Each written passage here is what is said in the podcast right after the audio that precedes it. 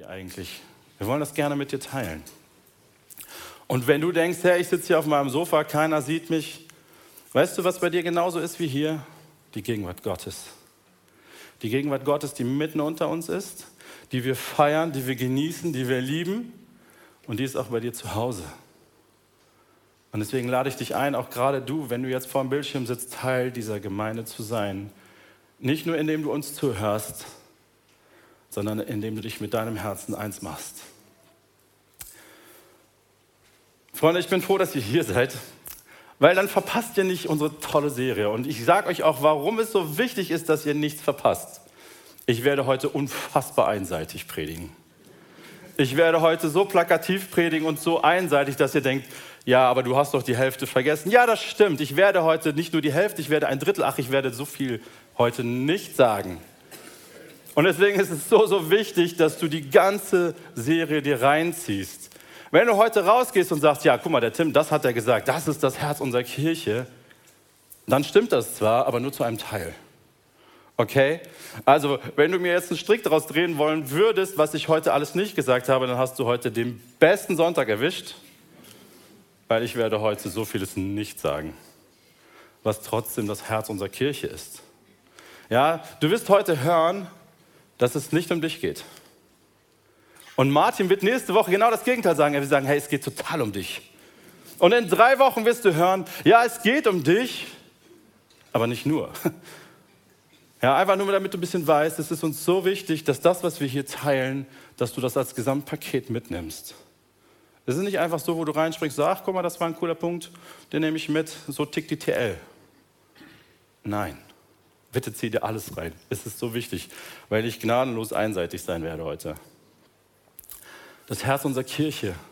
Wir wollen dir, mit dir teilen, was wir glauben, warum wir hier existieren, was unsere Existenzberichtigung ist, warum es uns überhaupt gibt, was uns antreibt, unser Bestes zu geben, alles zu investieren. Und unser erster wichtigster Punkt ist, es ist alles für Gott. Und da möchte ich dir eine Sache gleich am Anfang sagen.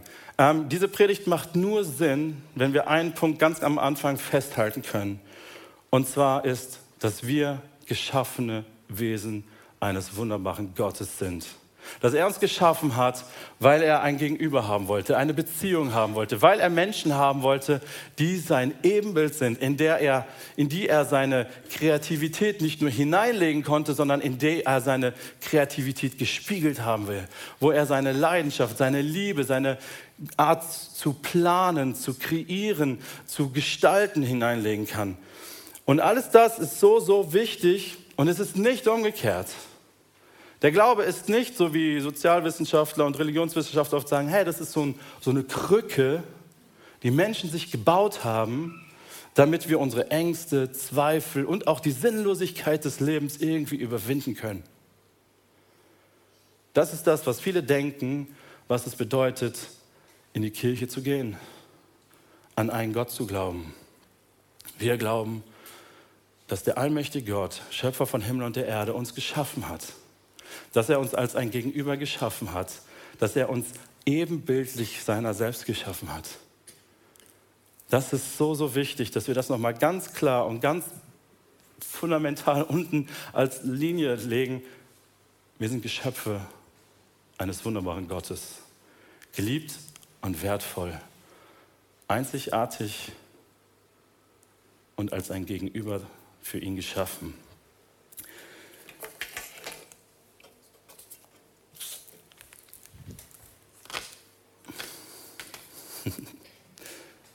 Die erste Seite haben wir schon geschafft, Freunde. Die Frage ist doch, was ist eigentlich unsere Bestimmung? Als Gott uns geschaffen hat, hat er uns als ein Gegenüber geschaffen. Super. Aber was bedeutet das? Was ist so sein Herz, wenn er dich anschaut, wenn er uns anschaut, wenn er die Menschen anschaut? Was ist das, wo Gott sagt, hey, wenn das das Ergebnis wäre, wenn Menschen so handeln würden,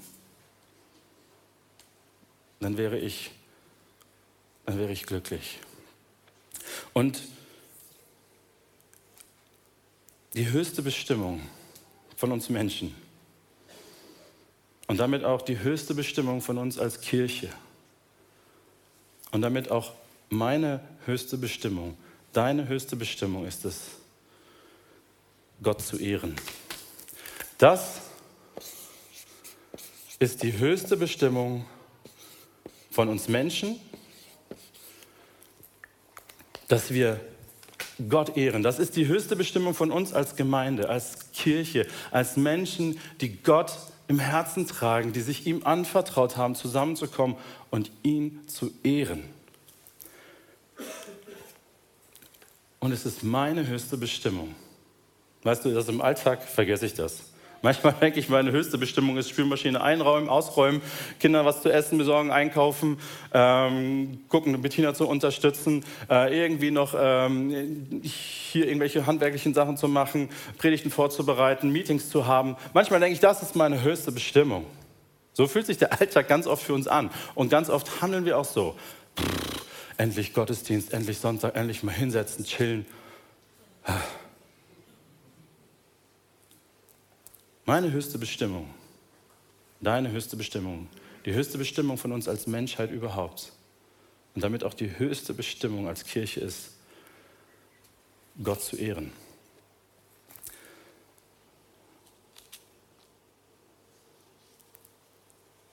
Und das geht nur aus dieser Perspektive raus, wenn ich weiß, dass ich mit ihm verbunden bin, dass ich geliebt bin, dass ich gewollt bin, dass ich einzigartig gestaltet bin und dass er mich sieht.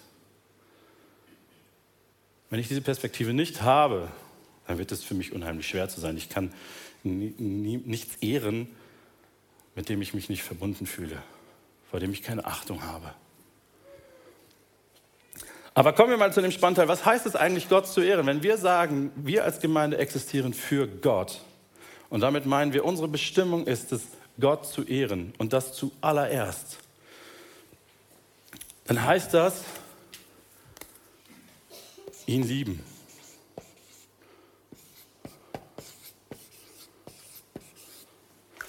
Ich möchte euch einen Vers dazu vorlesen. Hat Jesus selbst gesagt, Matthäus 22, Vers 37. Da wird er gefragt, hey, was ist das Allerwichtigste? Was ist, wenn, wenn, wenn nichts mehr zählt, wenn nichts mehr wichtig ist, was ist das eine, was ist das One Thing, Jesus, was wir mitnehmen müssen. Jesus sagt, liebe den Herrn, deinen Gott von ganzem Herzen, leidenschaftlich, mit deinen ganzen Emotionen, mit deinem ganzen, wow, das muss richtig brodeln, prickeln, mit deinem Willen. Hey, da prickelt gerade gar nichts. Aber ich weiß, dass Jesus meine Liebe wert ist. Und ich tue das. Und mit meinem ganzen Verstand. Ich sage, hey, boah, ich, tue das aus Liebe. Auch wenn meine Emotionen vielleicht gerade nicht da sind, auch wenn mein Wille gerade echt lame ist und ich so, boah, kein Bock. Aber eben mein Verstand weiß, was richtig ist, wie ich meinen Gott lieben kann, wie ich die Dinge tun kann, die ihn ehren. Das ist das, was Jesus sagt, hey, mit ganzem Herzen, mit ganzem Willen, mit ganzem Verstand.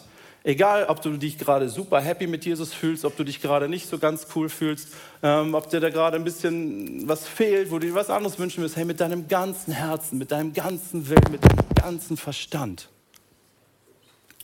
Geh da rein. Reicht das? Das heißt, Gott zu ehren, ihn zu lieben. Und jemand, und ich glaube, ihr alle kennt es, wie das ist, jemanden zu lieben. Dann gibt es so gute Zeiten. Das tut so gut. Wow, das ist das Schönste. Und dann gibt es Challenges, Herausforderungen, Dinge, die sich nicht so gut anfühlen, wo wir herausgefordert sind, weil wir auf einmal in dem anderen etwas entdecken, was wir nicht verstehen. Ich sage überhaupt gar nicht, dass es so was Schlechtes ist. Wir verstehen es einfach nicht. Es gibt so Dinge, die verstehe ich nicht. Ja, Dinge, ähm, die ich zwar mit meinem Kopf begreifen kann, aber die ich nicht verstehen kann. Warum ist es wichtig, dass immer alles tippitoppi sauber ist? Verstehe ich nicht. Also ja, in meinem Kopf sagt, ich verstehe es. Aber wenn ich doch jetzt mit meinen Kindern spielen kann, ist doch viel wichtiger. Bettina würde sagen, nein, ich kann mich erst entspannen, wenn alles sauber ist. Das versteht mein Kopf. Aber meine Emotionen sagen, pff, boah, verstehe ich überhaupt nicht. Und was tue ich? Wenn ich bockig bin, lasse ich es liegen. Wenn ich nicht. Aber wenn ich dann doch irgendwie etwas Liebe entdecke in mir, dann tue ich es aufräumen. Warum? Weil mir das wichtig ist? Weil es ihr wichtig ist. Weil ich sie liebe. Und weil ich möchte, dass sie einen Raum hat, in dem sie sich wohlfühlt. Das heißt es manchmal auch gegen seine Emotionen, gegen sein Verstehen zu handeln, einfach weil man weiß, es tut dem anderen gut. Gott zu ehren heißt, ihn zu anbeten.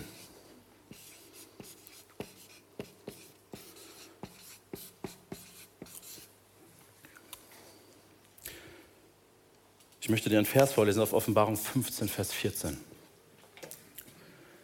Wer sollte dich nicht fürchten, Herr, und deinen Namen verherrlichen? Kann es irgendjemanden geben, der das nicht tut? Denn du allein bist heilig. Zieht euch das rein. Du allein bist heilig. Du bist allein vollkommen. Du alleine bist heilig. Alle Völker werden kommen und vor dir anbeten. Weißt du, es wird so kommen. Jeder wird ihn anbeten, und denn deine gerechten Taten sind offenbar geworden.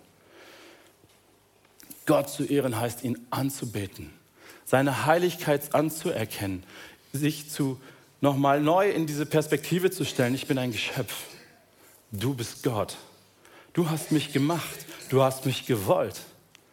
Und ich bete dich dafür an, für deine Größe, für deine Allmacht, für dein, für dein Verstehen, was über mein Verstehen hinausgeht. Wir haben gerade Songs gesungen, die haben so hammermäßige Aussagen. Hey, ich stehe auf diesem Fundament, ich baue auf diesem Fundament, weil ich immer alles verstehe?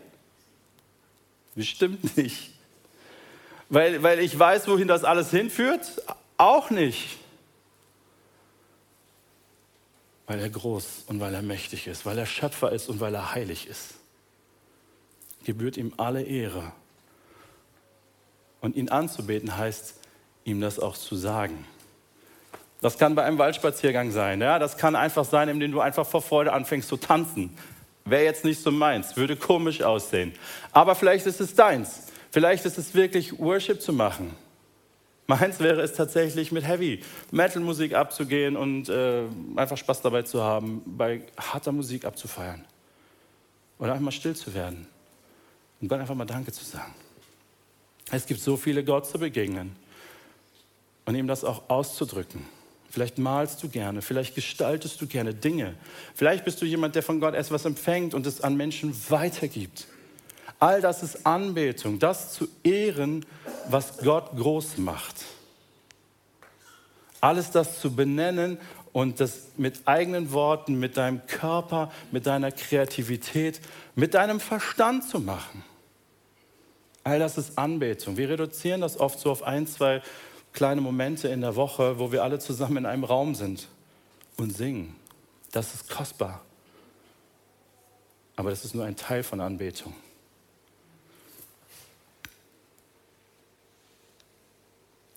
Gott zu ehren heißt, ihm zu vertrauen.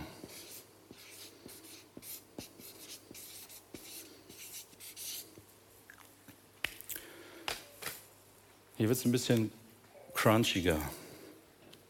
Psalm 37, Vers 5. Überlass dem Herrn die Führung deines Lebens und vertraue auf ihn. Er wird es richtig machen. Gott zu vertrauen heißt Kontrolle abgeben. Nicht genau zu wissen, worauf das jetzt hier hinausläuft und zu sagen, ich vertraue dir. Und zwar, weil ich weiß, dass du groß bist, dass du mächtig bist, dass du mich liebst, dass du heilig bist. Ich vertraue dir und ich gebe mein Leben in deine Hand. Ich gebe diese Gemeinde in deine Hand. Ich gebe diese Entscheidung in deine Hand.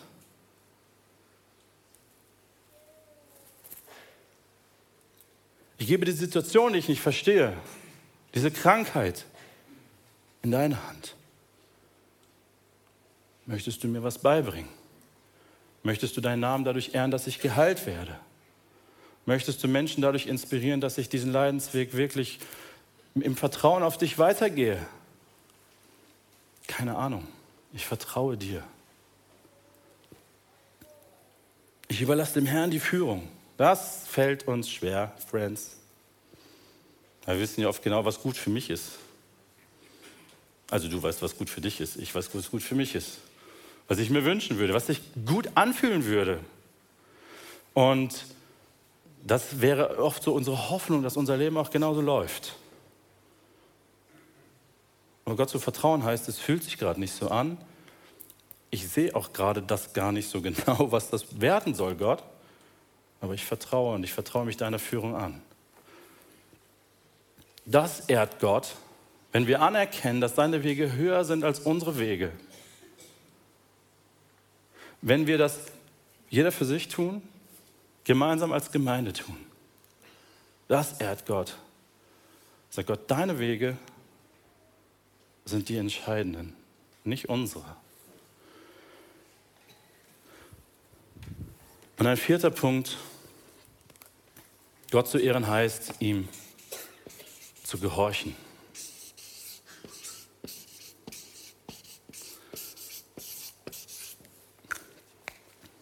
Oldschool-Wort, total unbeliebt. Wenn ich das meinen Kindern sage, dann gucken die mich an, was willst du eigentlich von mir?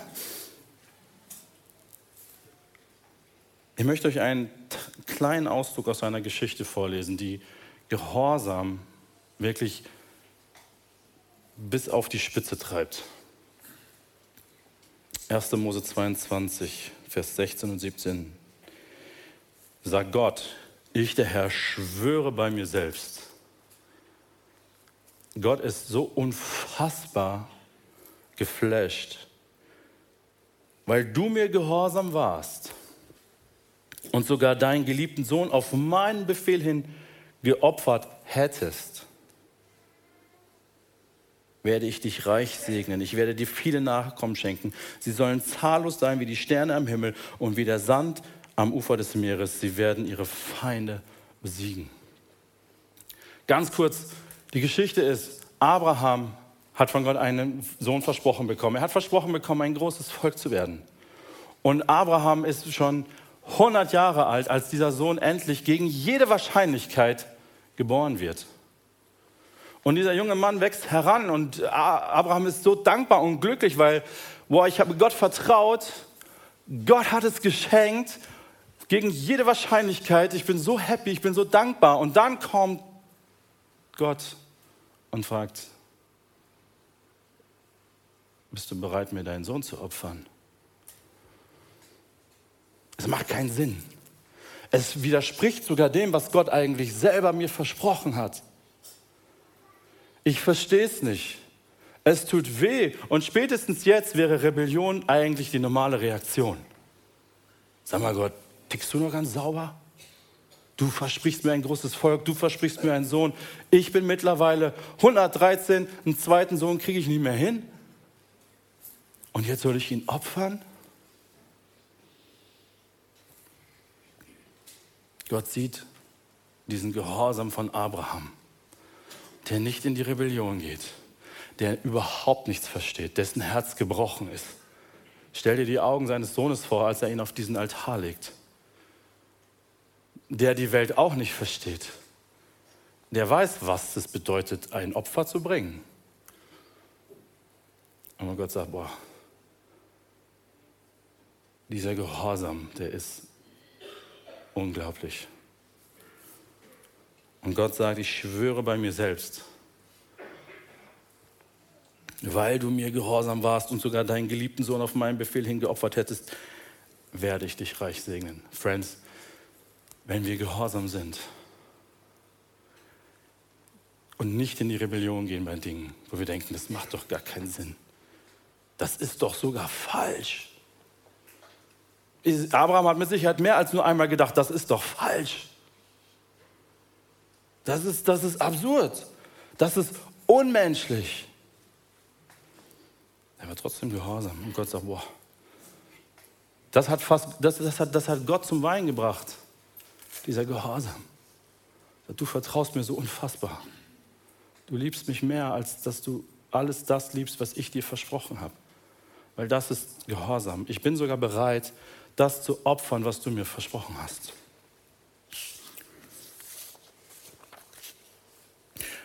Was bedeutet das im Umkehrschluss? Im Umkehrschluss bedeutet es, es geht nicht um mich. Gemeinde geht nicht um mich. Es geht darum, Gott zu ehren. Und wir haben oft so eine Tendenz, hey, Gemeinde muss mir dienen, es muss mir gefallen, ich muss das toll finden, ich muss das cool finden, es muss mir was geben, es muss Spaß machen. Da müssen meine Bedürfnisse ein Stück weit befriedigt werden. Wenn das unser Fokus ist, mit dem wir in eine Gemeinde gehen, indem wir in diese Gemeinde gehen, werden wir bitter enttäuscht werden. Denn es geht nicht um dich. Es geht darum, Gott zu ehren in allem, was wir tun. Und ich möchte dir noch kurz ein negatives Beispiel geben. Weil manchmal müssen wir auch aus negativen Beispielen lernen. Und da ist Eli, das ist ein Priester Gottes. Ja, und er hat den kleinen Samuel aufgenommen.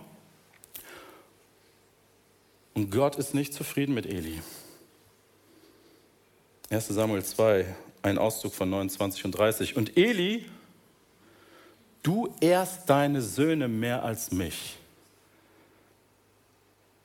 Shit. Wie schnell passiert uns sowas? Ich habe dir eins zugesagt, dass deine Nachkommen für alle Zukunft meine Priester sein werden. Ich habe dir Prophetien gegeben, ich habe dir Versprechen gegeben. Aber jetzt widerrufe ich meine Zusage und erkläre, wer mich ehrt, den ehre ich auch. Aber wer mich verachtet, dem gebe ich der Verachtung preis. Das sage ich der Herr, der Gott Israels. Wow. Da, wo es darum geht, den Fokus bei mir zu haben, bei meiner Family zu haben, bei dem, was mir gut tut zu haben, sagt Gott, ey, wenn du mich nicht zuallererst erst, dann haben wir ein Thema miteinander. Und ja, ich weiß, wir leben im neuen Bund. Wir leben aus Gnade. Gott wird seinen Geist nicht von uns nehmen. Und trotzdem zeigt mir diese Stelle, wie wichtig es Gott ist, dass wir mit unserem Herzen, und darum geht es, ja, der nächste Vers, es ist so das Herz, Matthäus 15, dieses Volk ehrt mich mit seinen Lippen, aber ihr Herz ist weit weg von mir. Hey, sind, sind wir mit unserem Herzen da, wirklich Gott zu ehren? Ist das unser Ansporn? Oder ist es einfach eine gute Routine, ein gutes Gefühl, in dem wir unterwegs sind?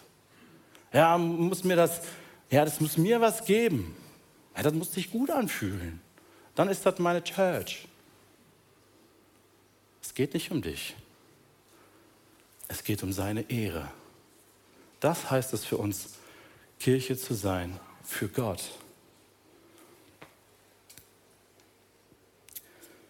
Ich möchte das nochmal ganz kurz zusammen. Was heißt das für uns als Treff- und Klemmgemeinde?